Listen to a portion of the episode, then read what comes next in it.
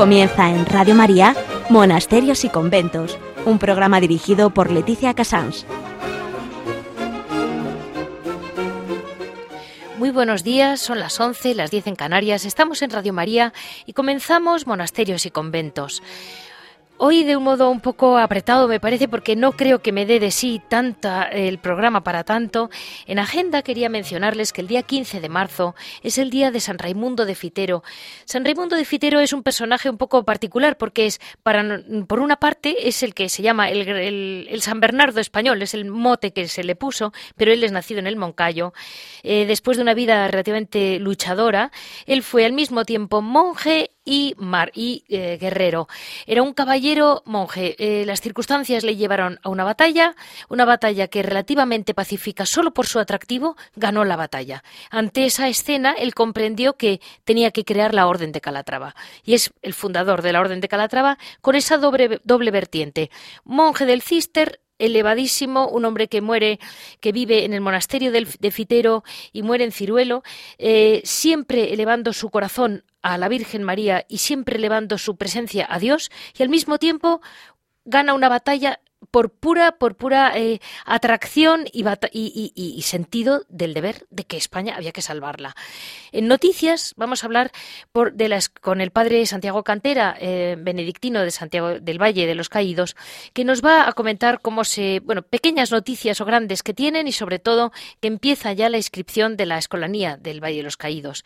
En historia vamos a hablar con las monjas calatravas de Moralzarzar y en, en Hora Labora, más que hablarles del trabajo de las monjas, vamos a hablar del trabajo que hacen los caballeros, que ahí están, con las monjas, de la mano de las monjas, batallando juntos por mantener esta tierra de María en manos de realmente la historia que nos precede, la historia que nos da nuestras raíces, nuestra, nuestra seriedad y la historia que no debemos nunca olvidar y pensar que hay personas que la mantenemos viva, sobre todo ellos. Este, ha sido el, este va a ser el programa de hoy, 13 de marzo, y con muchísima ilusión de que a todos ustedes les emocione un poquito más ver hasta qué punto nuestra historia tiene una raíz espiritual y no económica. Muchas gracias.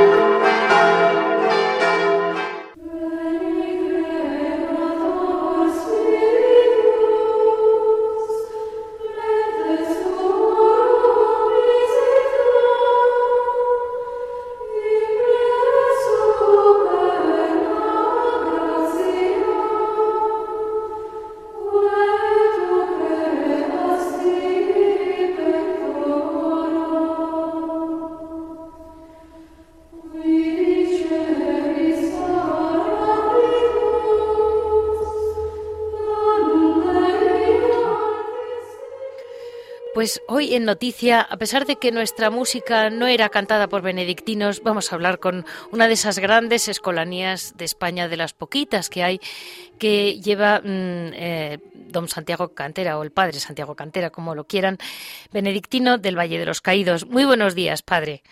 Muy buenos días, doña Leticia. Pues encantado mm, nuevamente de, saludarla. Le agradezco muchísimo porque realmente el Valle de los Caídos para mucha gente de toda la zona de la Sierra de Madrid, de Madrid, de Castilla, mm, es un punto muy fácil de llegar. Y por otro lado, yo sé que ustedes están acompañados y amparados porque no les dejamos tranquilos.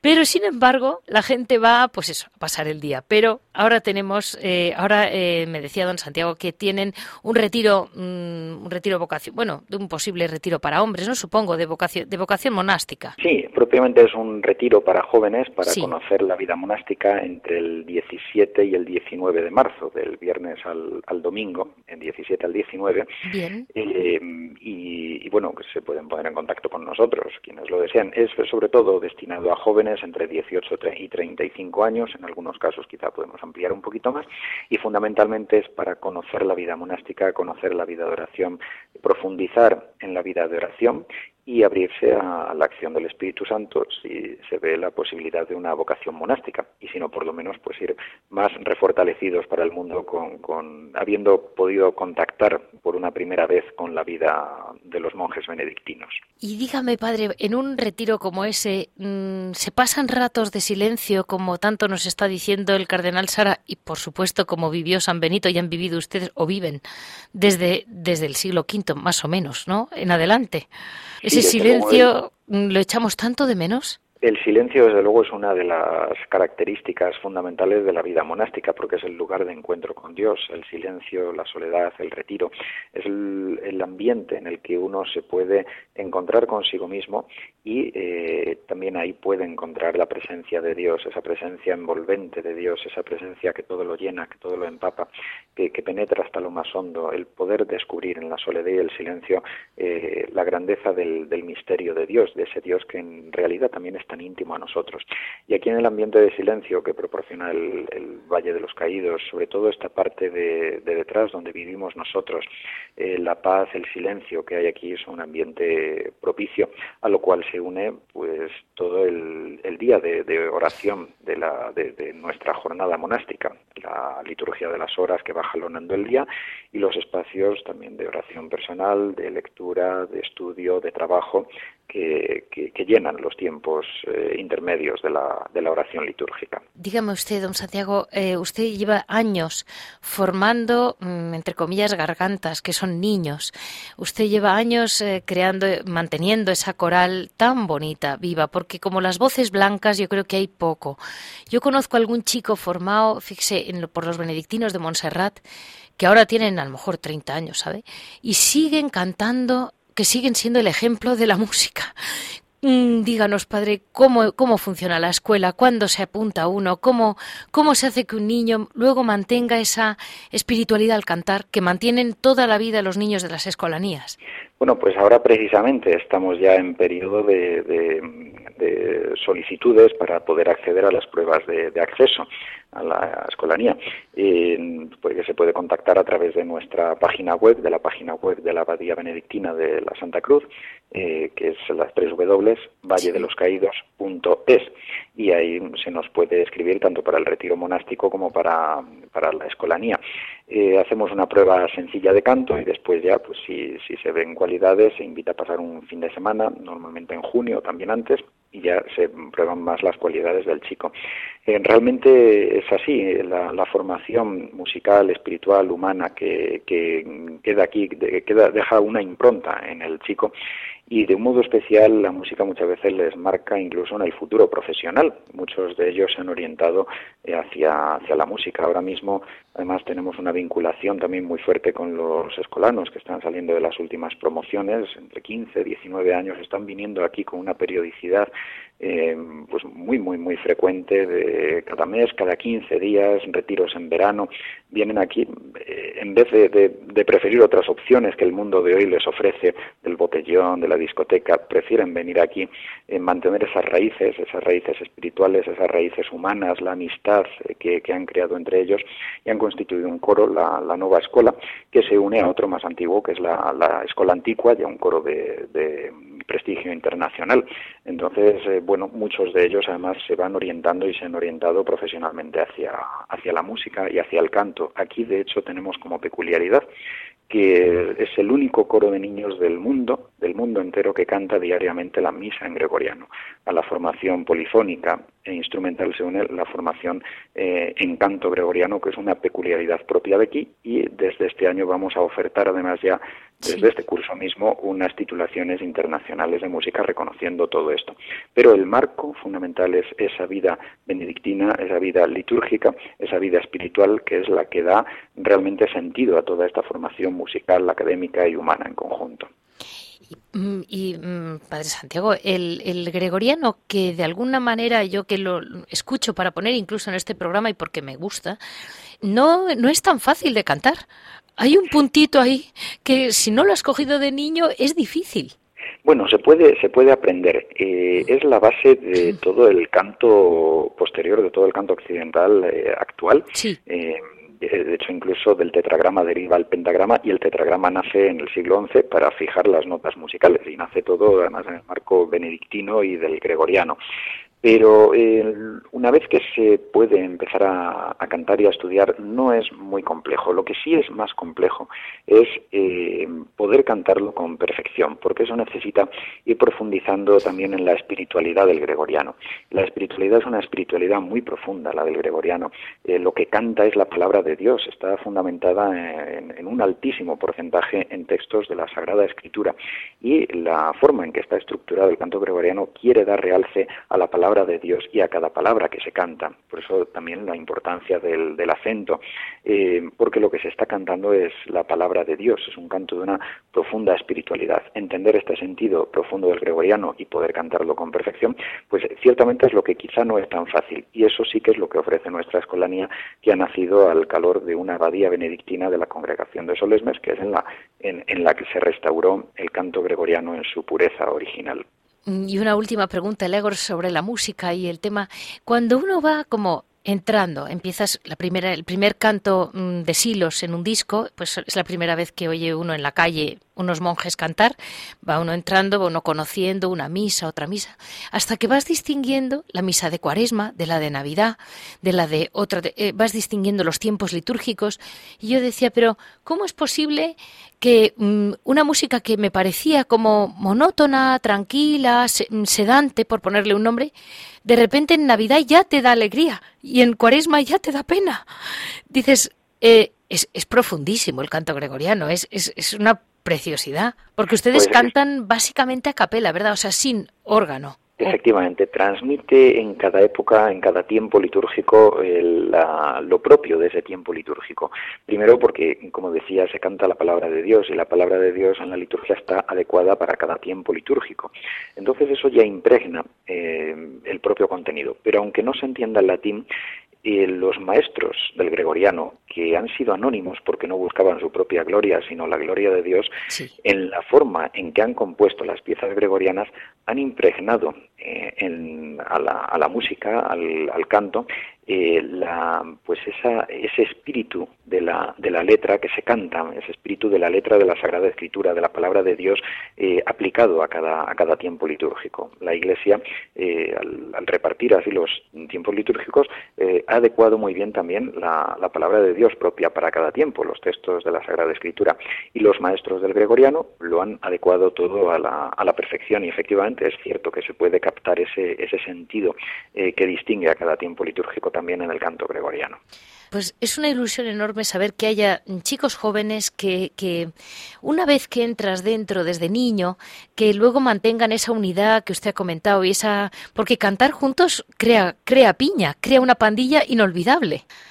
Mucho, mucho, desde luego. A ellos les une, les une entre sí, les une por un interés común, les une al lugar, le echan raíces, les une a la espiritualidad que han recibido. Muchas veces me dicen, si yo no hubiera pasado por aquí, pues quizá no defendía mis principios cristianos con la misma eh, entereza y la misma firmeza que los defiendo. Y eso en un mundo que hoy es muy difícil y muy, hostil, sobre todo para los jóvenes pues realmente les, les, supone muchas veces ir contracorriente de todo lo que hoy se lleva, de todo lo que hoy se piensa, de todo lo que hoy se dice. Eso les, les, les empuja, les empuja, sí, gracias a Dios, a ir nadando pues contracorrientes sin ser raros por otra parte en el mundo no yo también quiero de un modo especial encomendarlos a los a los muchos beatos mártires que tenemos sepultados aquí que en la actualidad son 32 a partir del día 25 se va a elevar a, a 52 con las beatificaciones de Almería. Vamos a tener va a ser el segundo lugar de, España en mayor número de beatos mártires del siglo XX y eh, bueno pues a ellos se unen otras causas por ejemplo el día el día 18 la escolanía irá a cantar a la iglesia de las Calatravas en Madrid, también para la apertura de un proceso de beatificación de 56 mártires de Madrid que, preside el arzobispo de Madrid y con presencia también del, obispo auxiliar.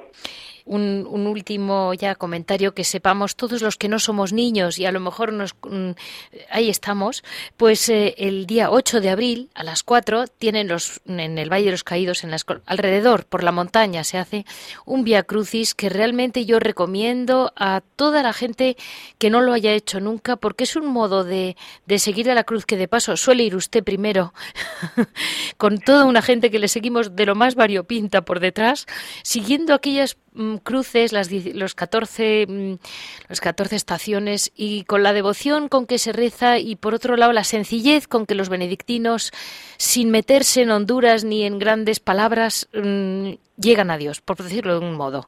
La verdad que es un es precioso. Primero por el marco natural, porque va recorriendo unos lugares magníficos, hay unas vistas preciosas, el, el ambiente verde del, del, monte, eh, las vistas de la cruz, eh, bueno, es, es, una maravilla ya ahí y luego efectivamente todo ese sentido espiritual del, del Via Crucis.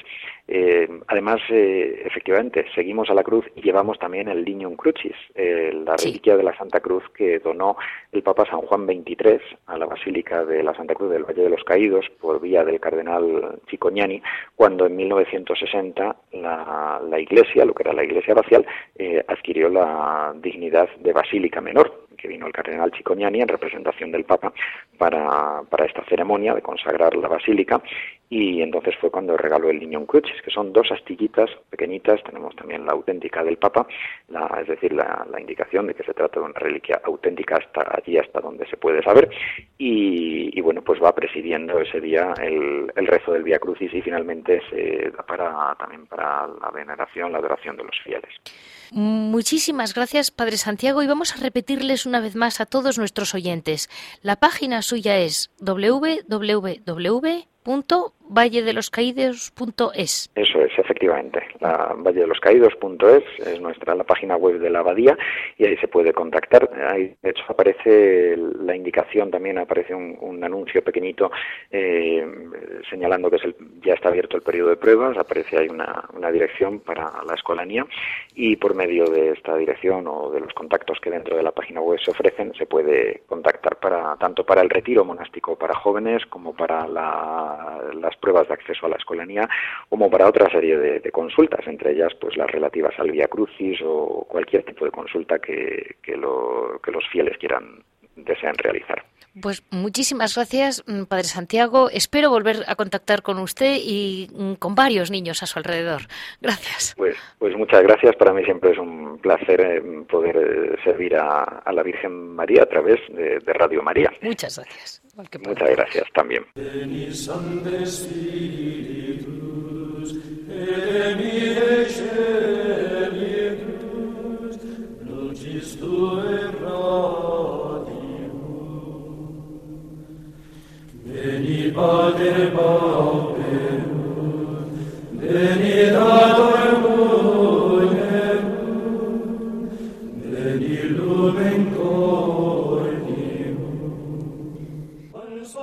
Hoy vamos a hablar de las religiosas mm, calatrabas.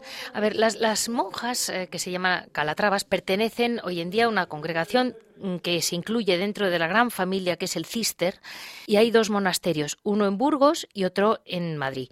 Y las, las Calatravas lo que tiene de particular, vamos a ponerle un nombre, dentro de las muchas particularidades que tiene una orden que se inicia en la Edad Media, es que están profundamente vinculadas tanto a la historia de España como a los caballeros calatravos, que ellos eh, han luchado mucho por ellas y por España. Es una combinación que hoy en día no entendemos del todo bien o no está en la calle, vamos a llamarlo así, pero que cuando las oímos a ellas yo creo que lo entendemos todo estupendamente. El origen de las eh, órdenes militares españolas responde más bien a la necesidad, la mentalidad, al, ideal de la caballería cristiana, pónganse ustedes mentalmente, en aquel medievo, ¿no? En, la, en pleno medievo, pues ellos realmente era su modo de entender que era el bien para España. Era un país que estaba invadido, invadido por, por el Islam, y realmente tenían clarísimo que nuestro Señor tenía que volver a imperar en pueblo a pueblo.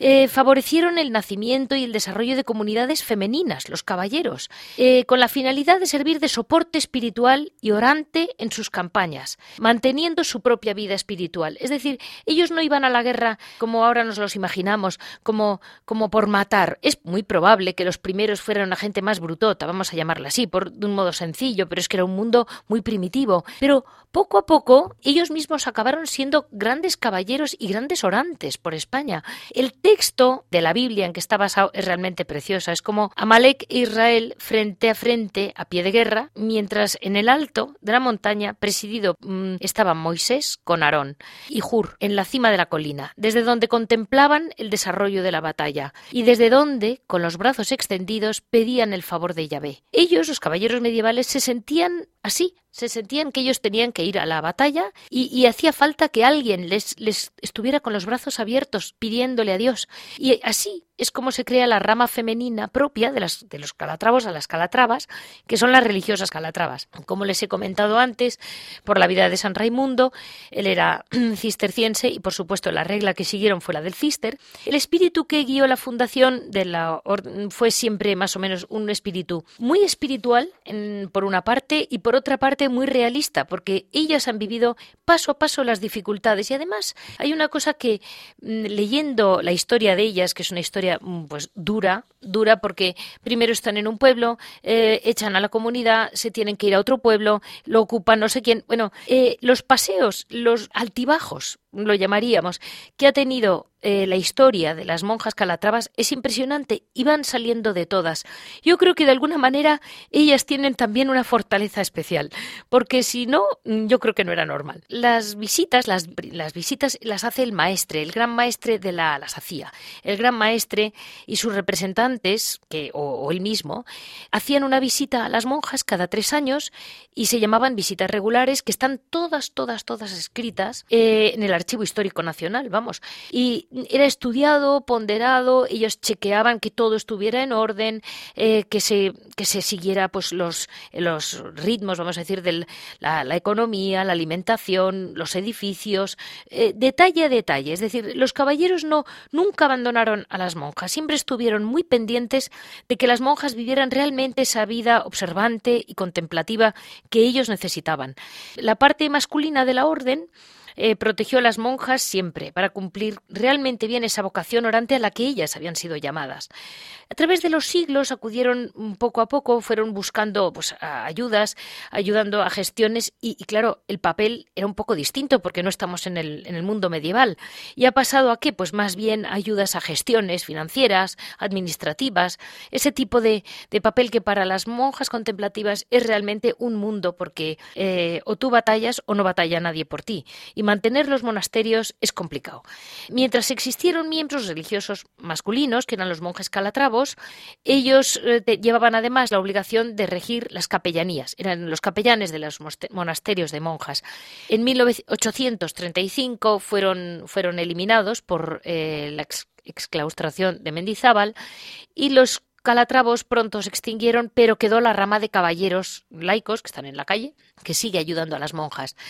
luego ya, el viaje de las comunidades, les comento muy deprisa una, que es de la comunidad de San Felices de Amaya en Burgos, eh, están hoy residentes en Villimar, esa es la de Burgos, y la de Pinilla de Jadraque hoy están en, en Moralzarzal, pero han pasado antes por varios lugares en Madrid.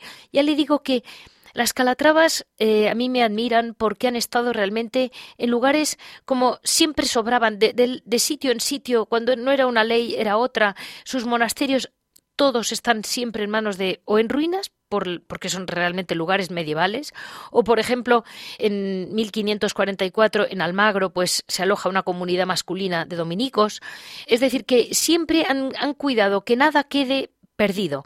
Estuvieron muy unidas a otras religiosas de órdenes militares como las alcantarinas, pero esta otra orden desapareció, por ejemplo. Y sin embargo, las, calatravas aquí están, que se reintegraron en el año 60, si no me equivoco, en, lo que es la familia del Cister, por, una, por lo que pidió el, el concilio. Las monjas cistercienses empiezan en 1218 más o menos, en Guadalajara, en Pinilla de Jadraque.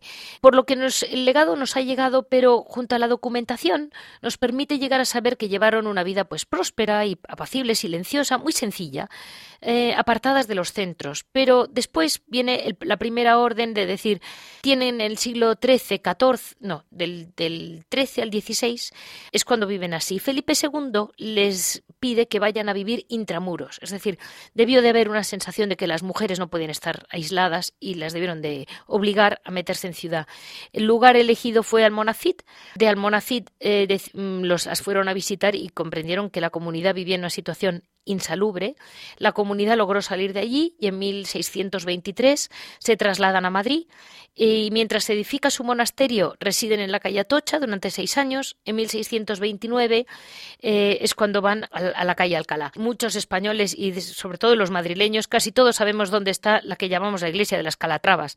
Y más de una vez a mí me ha chocado decir, Qué raro, esta iglesia al lado de lo que tiene es un bloque. Claro, a poco que estudias historia comprendes que el bloque era un precioso monasterio de las Calatravas, pero ellas mismas se tuvieron que ir y en 1721 recibían una importante reliquia, la reliquia de San Raimundo, que fue colocada en el altar mayor, que ahora, si no me equivoco, está en Toledo. Me lo confirmará ahora la madre. El templo desde entonces ha sido utilizado por los caballeros calatravos que la siguen utilizando, el de Madrid, y reside, que residían en la corte, como es natural, ¿no? Para celebrar en ella tanto sus oficios religiosos como sus capítulos. Y poco después de la Primera República, teniendo las monjas que desalojar su convento, entonces es cuando residen con las comendadoras de Santiago y bueno, eh, ¿qué quieren que le diga? Dentro de todos estos vaivenes, eh, la realidad es que con la segunda, más o menos las vuelve a proteger la reina Cristina, la infanta Isabel. Después llega la Segunda República, llega el movimiento nacional y con la serie de tragedias que España vivió en aquel momento, las monjas se fueron a la cárcel y desde entonces eh, quedó reducido su monasterio a una, bueno, un montón de ruinas. La guerra terminó y la comunidad, por mandato del patriarca, bueno, del que fue el, aquel gran obispo Leopoldo eh, Garay, que nos ha dejado tanto, tanto bien a España, reunió el antiguo beaterio de las Magdalenas de la Penitencia y de ahí pasaron a formar parte de la de las monjas cistercienses mm, de regular observancia, es decir, del cister de San Bernardo, de la rama de San Bernardo, porque ellas son muy marianas. El lugar más idóneo que encontraron, pues muy bien, muy, muy, muy apropiado para la espiritualidad que la traba encuentro yo. Están en la comunidad de Madrid, pero en el monasterio está en Moralzarzal, pero en el campo, si no me equivoco. Y, aunque la iglesia realmente hasta 1980 no se consagraría hasta el 3 de noviembre del 89. O sea que es un monasterio moderno, no inmenso, como nos pero no hay que admitir que estas monjas han pasado de ruina en ruina porque del medievo ahora realmente además con yo diría que también con la acritud de que son dos repúblicas que las desprecian que las es decir no solo es una ruina de las piedras también es una ruina de la historia porque hay muy poco conocimiento y entendimiento de que una religiosa de clausura pueda pedir en gran parte por el bien de la sociedad española, por el bien de la historia de España. Eh, que esté tan vinculada a nuestra historia es algo que creo que, que queremos ignorar y que no es posible ignorar porque aquí tenemos a personas vivas, que ahí están. Es un fenómeno singular el de las órdenes militares. Es fruto de la fe, eh, de una forma de vida que era muy propia del medievo, pero que como les he dicho, aparte de aquellas célebres cruzadas, que ahora es como de lo único que se habla, tenemos que pensar que en España teníamos además una invasión violenta, dura, porque el, pueblo del Islam que, invadió España siempre fue un pueblo con espíritu guerrero. Y, los, los, cristianos no deseaban un mundo en guerra, deseaban un mundo cristiano en el que reinara la paz. Pero claro, para llegar a la paz había que empezar por, por echar a los que nos estaban imponiendo un mundo violento. Y de tal modo, pues ahí entra, entra ese carisma cisterciense que realmente es tan espiritual. Ellas son realmente descendientes y herederas de unos ideales mm, de elevar elevar la sociedad. En lugar de rebajarnos todos, mm, como sabemos muy poca historia, pues vamos a ir todos de cualquier manera, pues no. Ellas son eh, esa espalda que no la vemos, es como dos caras de la moneda. Ellas son las que no vemos, pero que están ahí para ayudarnos a todos a batallar día a día en nuestras vidas y al mismo tiempo elevando eh, luchando, ofreciendo a Dios como hizo Moisés por nosotros. Vamos a hablar con una, con la priora, que es la madre criscenta, que me ha parecido realmente que tiene el espíritu calatravo, mm, yo creo que calado. Muy buenos días, madre criscenta. Buenos días. Mire, le voy a decir la verdad, yo no sabía muy bien ni cómo explicar un espíritu tan elevado como el de San Raimundo de Fitero, combinado con la batalla que es el día a día de la historia de España. Y... Pues yo a San Raimundo lo definiría como una persona, un, ser humano muy humano, muy peleón, muy, muy, muy luchador, muy, un gran buscador de Dios, que tuvo toda su vida, su mente y su corazón puesto en Dios. Entonces eh, tenía que tener mucha agudeza espiritual en su espíritu para ir captando lo que el Señor le iba pidiendo hasta llegar a la fundación de Calatrava. Es que, realmente lo que sí. Es una historia realmente muy bonita la de este hombre porque era una España en peligro. Naturalmente, y eso es lo que le lanza. No le lanza eh, ninguna otra cosa, sino que todos los cristianos puedan vivir libremente su fe, eh, que no tengan que vivir, pues no sé, ahora tenemos el caso de, desgraciadamente, ¿no? De lo que está ocurriendo en, Irak y todos estos países. Él lo que quería es que los cristianos pudiesen vivir libremente. Fue, fue una cosa muy bonita porque además él eh, fue una cosa puntual y cuando termina el peligro, una cosa puntual, el recoger la gente que le quiso seguir libremente y cuando pasa el peligro es la misma gente la que dice, no, no, nosotros estamos aquí a gusto, nosotros no nos vamos, te seguimos, danos una regla de vida. Qué curioso es, es que es muy muy bonita. Eh, se lo he comentado a nuestros oyentes en la historia, porque es una historia muy bonita, la historia de cómo toman aquel pueblo y cómo todos siguen con él, como usted dice. Y ustedes ahora, madre, están en la federación o en la, son una congregación dentro del Cister. Sí, se abrió, se abrió con, con, la llamada de Pío XII hace unos años se abrieron las, las federaciones, los monasterios normalmente estaban, no todos, pero muchos monasterios estaban muy empobrecidos eh, espiritual y, económicamente. Habían perdido muchos la, el apoyo de las ramas masculinas, con lo que había ocurrido la desamortización de Mendizábal. Sí. Eso había ido a más y entonces Pío XII mm, inventó, vamos a decir así, lo de las federaciones. Nosotras hace unos años mm, las federaciones, pues para una ayuda espiritual y en algunos casos también material y personal. Entonces, nosotras ya dimos un paso más hace unos años y nos, y, nos, nos hicimos congregación. Y ustedes, madre, que digamos son la, una cara orante de, de una España que usted misma me comentaba cómo ahora la gente eh, ha perdido la fe o la capacidad de creer, pero al mismo tiempo cuando está en un hospital, cuando está en una angustia, en una necesidad, una muerte de un familiar, le dicen a usted cuando la ven, si algún día tiene que salir, le dicen, usted que está cerca de Dios, pida por mí. Y usted les contesta, pide tú. No, vamos a ver. Eh, la gente vive como muy olvidada de Dios, no se acuerda, tenemos una vida muy complicada, hay mucho estrés, eh, hay mucho, mucha, muchos nervios en la vida. Luego, por otra parte, llevamos unos años que la educación en valores está muy empobrecida. Y la vivencia de la fe, pues también. Entonces, cuando la gente se encuentra frente a frente con un peligro, con un dolor, con una desaparición que va a ocurrir, un marido, un hijo, un, yo qué sé, eh, y ve un hábito o ve una sotana, es una referencia del más allá para él en ese momento verte. Y entonces lo que se le ocurre es decir, pide por, pide por, y entonces yo, yo siempre digo, sí, voy a pedir, pero pide tú también, pide tú también porque tú también eres hijo de Dios, Dios también te ama a ti y también va a escuchar tu oración. Y si, por ejemplo, me dicen, es que usted no sabe, es que si usted supiese, tiene que estar enfadadísimo Dios conmigo. Digo, pues pídele perdón a Dios en tu corazón, reconcíliate con Él, porque es tu Padre y te va a perdonar. Yo voy a pedir, pero tú también debes de pedir por tu padre o por tu hijo, por tu marido, por quien sea. Porque es así. Sí, sí, es así. Y usted me decía que muchas veces, sabe, yo que hablo sobre, siempre sobre contemplativos, eh, hay hoy en día como las cosas son todas para algo, todo se compra con un fin, ¿no? Eh, entonces, usted me decía muy bien dicho, yo vivo para orar por los demás y mi vocación es esa, esa es la misión que Dios me ha dado. Eso es la visión de un contemplativo que está eh, en la otra cara de la batalla propiamente diaria del mundo, pero, pero de alguna manera ustedes siempre ven la película, ustedes están siempre al tanto y viven para nosotros. Mira, es, mm, es así, Leticia, es así, mira.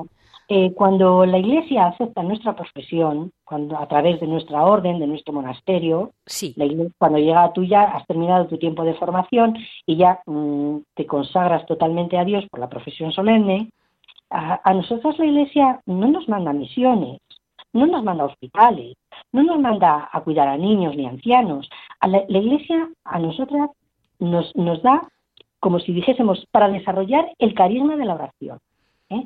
Entonces, no es para mí, yo, vamos, para quien oramos es para la iglesia. Nuestra función en la iglesia es esa, orar por. Y además, en la doble concepción de, la palabra por, yo oro por, por intercesión, intercediendo por las necesidades del mundo, por las que nos llegan a través del teléfono, del, del internet, lo que sea por todas las que nos, y luego por las que sabemos también, por todas las necesidades. Pero luego también oramos por la gente, las personas, que en toda su vida se van a acordar de que hay un Dios que las ama y nunca han, han puesto una relación, nunca se han puesto en relación con Él, nunca han orado. Y sin embargo es la función del hombre para la cual nos creó, para alabar, reverenciar y alabar al Señor. Entonces, pues yo les presto mi voz a todas esas personas que nunca van a orar, que nunca se van a acordar de Dios, excepto en, casos muy puntuales, como decíamos antes. Entonces estoy orando por ellos en lugar de. Claro. No sé si. por supuesto, sí, sí que se ha explicado.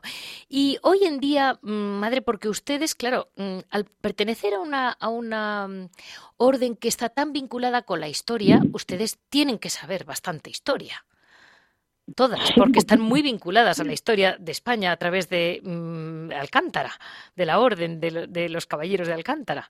De Alcántara, de Calatrava, de Montesa, de Santiago, son las cuatro órdenes hermanas. ¿Y ustedes, como, como, como religiosas de Calatrava, eh, siguen vinculadas con los caballeros? Sí, sí, hombre, mm, distinto a lo mejor de otros tiempos, porque la, la historia y la vida en cada época se vive de una manera, pero sí estamos vinculadas a ellos, sí. Ahora mismo, el día 15, mm, van a venir a celebrar el Día de nuestro Padre, van a venir aquí a la iglesia. Tenemos una, una celebración de la Eucaristía y luego tenemos un, ratito de compartir fraterno. Pues... En otras ocasiones también, en varias ocasiones. Pero qué ilusión tan grande, porque en el fondo, pues es que son como, mm, como grupos desconocidos, eh, como si no existieran. Y ahí están. Sí, son desconocidos, pero. Pero Dios los ve. Además, ellos ocuparán también nuestra sillería, estaremos juntos en la sillería monástica. Durante la celebración, ellos llevarán sus mantos, nosotras nuestras joyas. Muy bien. Y, y Nuestra Señora de los Mártires es la Virgen de su corazón. es la, la, veneración específica de las, de las eh, hermanas de Calatrava, es, es, la Virgen de los Mártires, ¿verdad? Que no conocemos la historia.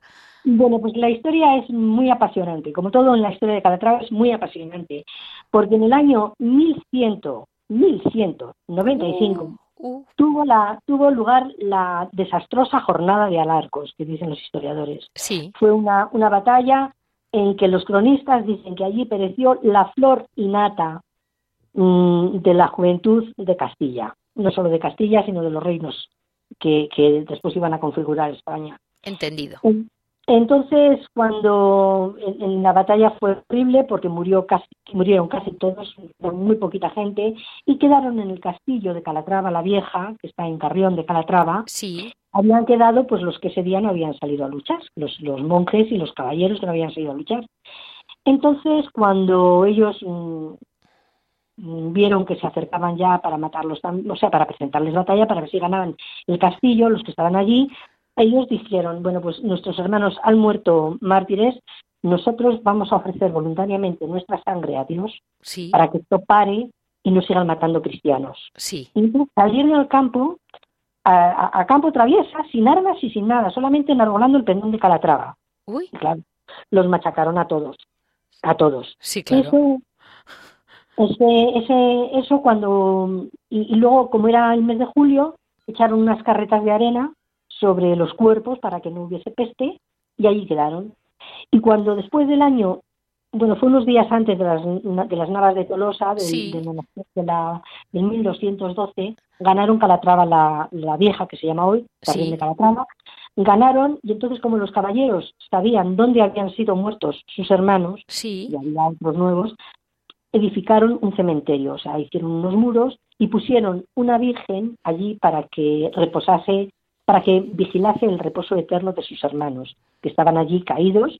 No hubo desentierro, pero en algunos lugares he leído que hicieron mm, también una, pero no está confirmado, o sea, no lo tengo muy confirmado, pero lo he leído, que, que después fueron a Tierra Santa en un peregrinaje, trajeron mm, tierra de allí y la mezclaron con la tierra de, este sitio, ¿no? Sí. Entonces la Virgen estuvo, pero bueno, se vio que no solamente era de los, de los hermanos difuntos del cementerio, sino que cuando cinco, cinco años después, en el 1217, se fueron a, a, Calatrava la Nueva, al centro de la, Cranejo, 50 kilómetros más al sur, que es lo que conocemos como Calatrava la Nueva, se llevaron a la Virgen en procesión.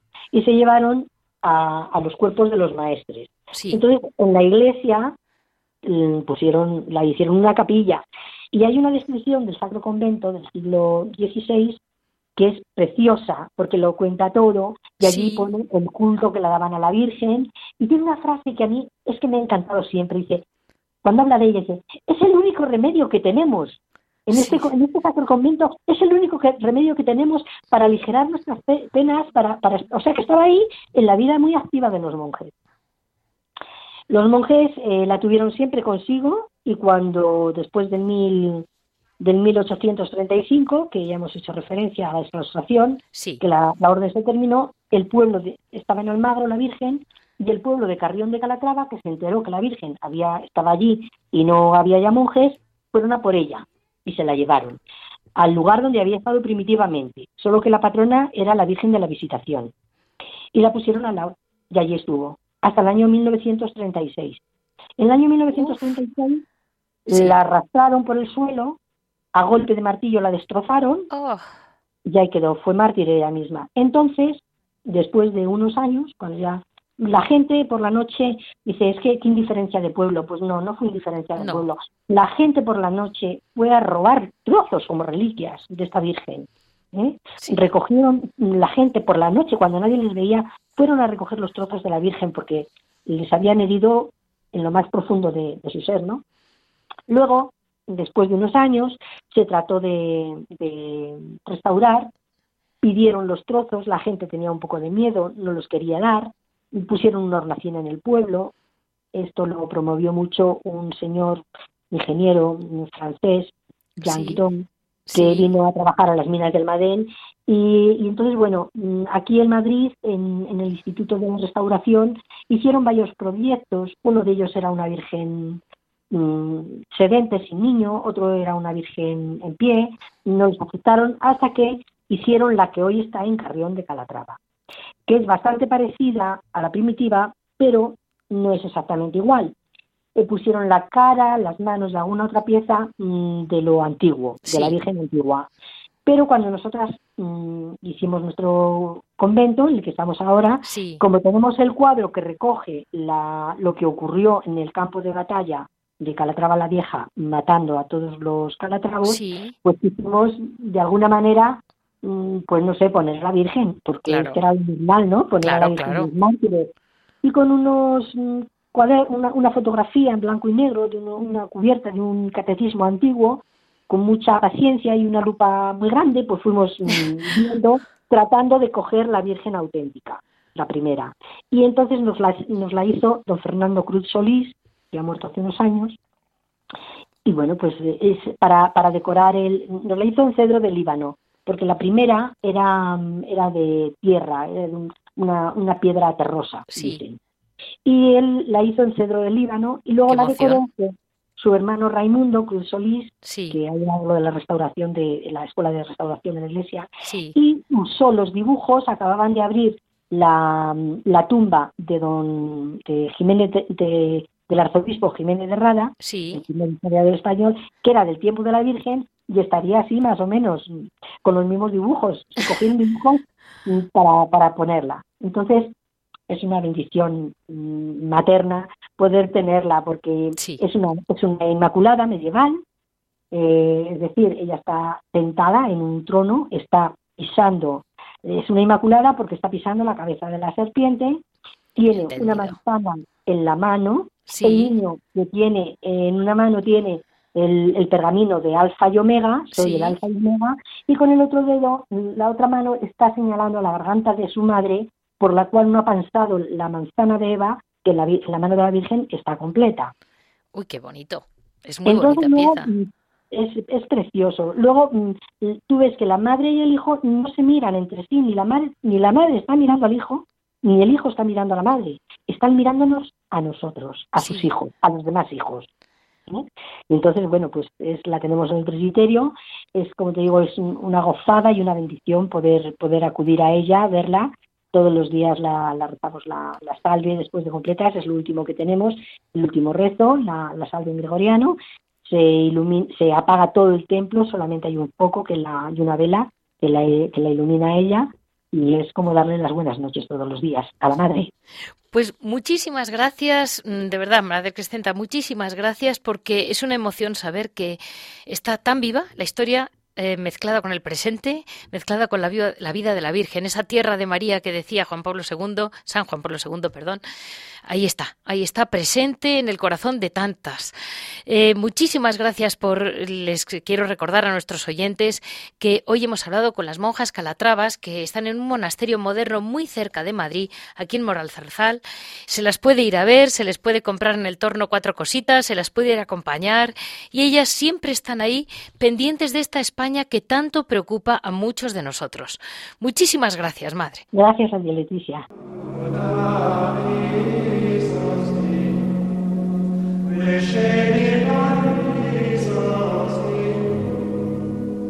Bella Seguimos nuestro programa como en, la fase de hora de labora, más que hablar del fruto del trabajo directo de las madres, que de alguna manera sí lo es, pero no sabemos quién trabaja más, hoy vamos a hablar con el secretario del Consejo de las Órdenes Militares de España, don Fernando Morenés. No crean ustedes que es algo eh, de piedra fósil que quedó en la historia, es algo tan vivo como las religiosas calatravas con quien acabamos de hablar. Y realmente es impresionante porque eh, se habla muy poco de ellas, pero ahí están. Él es secretario de la Orden de Calatrava, de Montesa, de Santiago y de Alcántara. Y mm, vamos a hablar con él para entender mejor ese papel que tienen hoy en día los caballeros, que nos parecerían eh, casi inexistentes. Así es como mm, eh, lo dices en cualquier pueblecito de España y apenas se sabe, pero yo creo que para Radio María es una mezcla de, de que realmente las raíces de nuestra patria son raíces profundamente cristianas. Muy buenos días, Fernando. Buenos días, Leticia. Pues mm, mira, tenía, tengo muchas, tendría demasiadas preguntas que hacerte, pero no me cabrían en los pocos minutos que tenemos para un programa de radio. Pero hoy en día, ¿qué hace un caballero, por ejemplo, como caballero de Calatrava? ¿Cuál es su gran papel en España? Mira, eh, las órdenes siguen, eh, como, como te he oído al final decir, siguen vivas en tu intervención con la Madre Crescenta, siguen vivas absolutamente en España. Han pasado 800 siglos de historia, de vicisitudes enormes, de cambios políticos, económicos, de todo tipo, pero seguimos, subsistimos, como, como Peruel que existe, ¿no? Eh, evidentemente somos grandes, grandes desconocidos, somos conocidos en pequeños círculos, mucho más en, en, en, eh, en círculos históricos, académicos eh, y, por supuesto, nuestro, en nuestra relación con, las, con nuestras monjas, queridas hermanas, monjas cistercienses calatravas, o con las comendadoras de Santiago también, que son las dos únicas brazos femeninos que de estas dos instituciones todavía perviven. Nuestra, nuestra labor hoy en día eh, pues es bastante silenciosa, es dentro de nuestros círculos, de nuestras familias, de nuestro trabajo, y, y es ser consecuentes con nuestras definiciones, con nuestros fines, que son pues eh, los mismos que se que constituyeron eh, sus orígenes, eh, son la defensa de la fe, la santificación personal y el culto divino. son probablemente, vamos, sí, probablemente son fines que, que pueden aplicarse a todo el mundo cristiano, pero digamos que es un compromiso de vida más, más intenso, ¿no? Eh, la, historia de las órdenes la conoce todo el mundo. Hablar de las órdenes es un poco hablar de la, de la historia de España o de la historia de Europa. ¿no? Claro, porque, es que es como quererlas ignorar, es como ignorar que hubo un ejército. Bueno, hubo un ejército porque fue una necesidad. Mira, el contexto en el que nacen, en el siglo XII, eh, pues es la caída del imperio de Occidente, el nacimiento del reino visigodo, las raíces cristianas que empiezan a, aparecer en la península y en toda Europa, ¿eh? y pero por otro lado hay un avance imparable del Islam que desde la caída del Imperio Romano pues está eh, pues conquistando por la fuerza pues desde Asia Menor, Oriente Medio, Palestina, la tierra de Jesucristo, Egipto, ¿eh? donde donde se inicia el cristianismo monástico y donde, por ejemplo, San Pablo empezó su evangelización, eh, donde se crean las primeras comunidades cristianas, eh, donde, por ejemplo, San Pablo fue el primer obispo de Antioquía y el credo se crea en Nicea, o sea que el eje mm, central del cristianismo no es Europa, es, Asia, ¿no? Es Asia, que todo eso está siendo invadido por el Islam, que no contento con haber conquistado todo ya todo el norte de África, salta a Europa a través de, de España, bueno, de, de la península de Ibérica y, por, eh, por el este de Europa con la intención de conquistar también toda Europa. Y ahí hay una rebelión eh, de, los, eh, de los reinos cristianos, un apoyo y una iniciativa enorme de, los papas.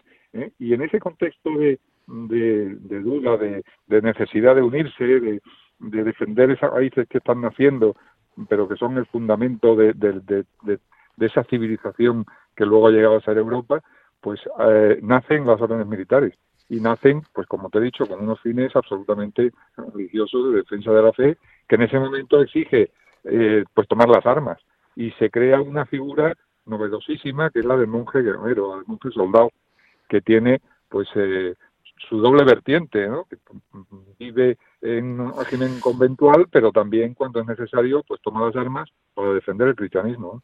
Y el brazo femenino de esos monjes son las monjas calazabas, en este caso, que también las comendadoras de Santiago, que nacen paralelamente, pues son de la misma época. ¿eh? Pues voy a dejarles una sorpresa a nuestros oyentes, Fernando, y es que el gran maestre de las órdenes militares, si no me equivoco, es el rey Felipe VI. Exactamente, no te equivocas en nada. Eh, el, desde, desde la época de los reyes católicos, eh, los papas ceden la administración de las órdenes militares españolas de Santiago, Calatrava, Alcántara y Montesa a, los reyes, a la corona de España a perpetuidad.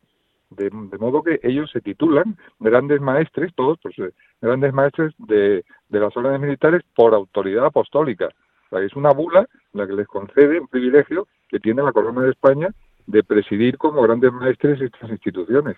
Y así lo están haciendo desde 1600, 1500 y en la actualidad es Rey Felipe.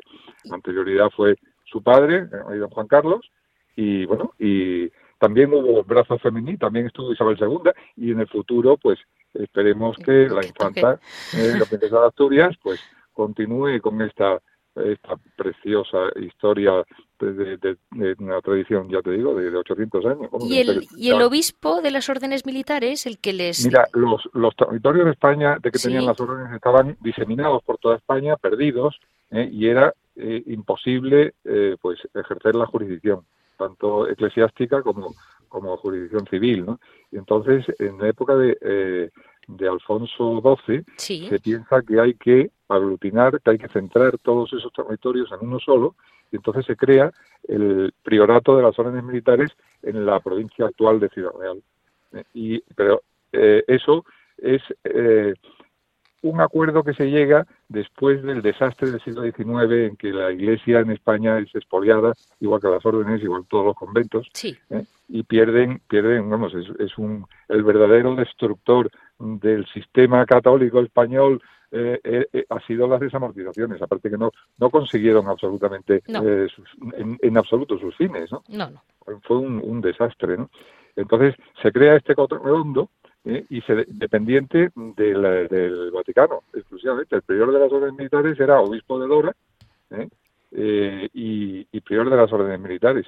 Y así ha sido hasta el año 1980, en el que, eh, por una bula que se llama la bula a la apostólica, eh, convierten el priorato en obispado, sufragáneo de la diócesis de Toledo, pero conservando el título de, obispo prior de las órdenes militares Y bueno, y así han seguido hasta el último, que es eh, Monseñor Melgar, que ha sido el último, que en 2016 tomó posesión de su cargo. Con anterioridad también de obispos priores de la doble condición fue don Antonio Algora y luego y don Rafael Torija de la Fuente. Bueno, pues Fernando, no podemos seguir hablando más hoy porque realmente se nos acaba el tiempo, porque realmente ha sido mucho más, Calatrava daba mucho más de sí de lo que parecía. ¿Te puedo, te puedo hacer una brevísima, una brevísima semblanza de lo que significa el brazo femenino de las órdenes en nuestras definiciones? Es así, es así. ¿Eh? Pues mira, está tomada del libro del Éxodo y que cuenta cómo Moisés encarga a Josué escoger a hombres de valor para luchar contra los amalecitas. Y durante el transcurso de la batalla, Moisés permaneció orando con los brazos, con los brazos en cruz y observando cómo los israelitas eh, también eh, iban, iban venciendo, tomando ventaja frente a Amalek, pero cuando bajaba sus brazos por cansancio, entonces eh, perdían terreno y sus ayudantes, Aarón y Ur, se, lo sentaron en una piedra y les estuvieron, les estuvieron los brazos en cruz para que pudiera seguir orando eh, y, sosteniéndole. Y así permaneció inmóvil hasta que a la puesta del sol eh, terminó la batalla con la victoria de los israelíes. Esto es, es una semblanza de lo que significa mm, el, poder de la oración, pero también lo que significan nuestras hermanas, las monjas, las madres Calatrava, que con su oración permiten que nosotros utilicemos el brazo en defensa de la fe. y a mí siempre me, me llena de, de, satisfacción contarla porque es muy desconocida, pero refleja perfectamente cuál es nuestra unión con las monjas y, a través de la oración. Y por otro lado también refleja que cuando se, las grandes batallas solo respaldadas por dinero y envidia no llegan a ninguna, parte. Está clarísimo. con poder, con lo que quiera, nada, tienes toda la razón. Y está pues lleno de ejemplos la historia, además. Llenos. Mm. Pues hablaremos en otra ocasión porque yo creo que se me han quedado demasiadas cosas sueltas, porque la historia de las Calatravas me da mucho de sí y me falta, me falta. Tendría que hablar... La iglesia, la iglesia de las Calatravas que te queda pendiente. me queda, ¿Eh? bueno, las Calatravas de Madrid, bueno, me, me quedan bastantes flecos, pero bastantes. Volveremos, volveremos, porque pues te esperan las Calatravas. En las Calatravas os esperan con gran ilusión este 15 de marzo para celebrar a San Raimundo de Fitero y realmente es mm, una historia viva que hay que mantener. Tenemos que luchar por mantenerla. Muchísimas gracias, Fernando. A ti, Leticia, y a pues tu disposición. Gracias a todos ustedes. Les comento que hemos hablado con don Fernando Morenés, eh, secretario del Consejo de las Órdenes Militares de España y, por supuesto, caballero Calatrava, de las Calatravo. Y, realmente es una preciosidad ver eh, un poco las dos caras de la moneda, ¿no? La activa y, basándose, realmente apoyada con, con el corazón noble con que se apoyó siempre toda toda lucha santa, por llamarlo así, porque es una lucha más que una guerra, pero hay que hacerla. Pues así terminamos hoy nuestro programa. Eh, espero verles pronto y para ya, ya avanzando esta cuaresma, eh, estamos ya vamos a estar a punto de entrar en la Semana de Pasión. Así que nos despedimos y muchas gracias a Javier, que como siempre un maestro mm, de los tejemanejes de estas emisoras. Y aquí nos recuerden que para cualquier duda eh, me pueden escribir en monasterios y conventos arroba. Les repito, monasterios y conventos.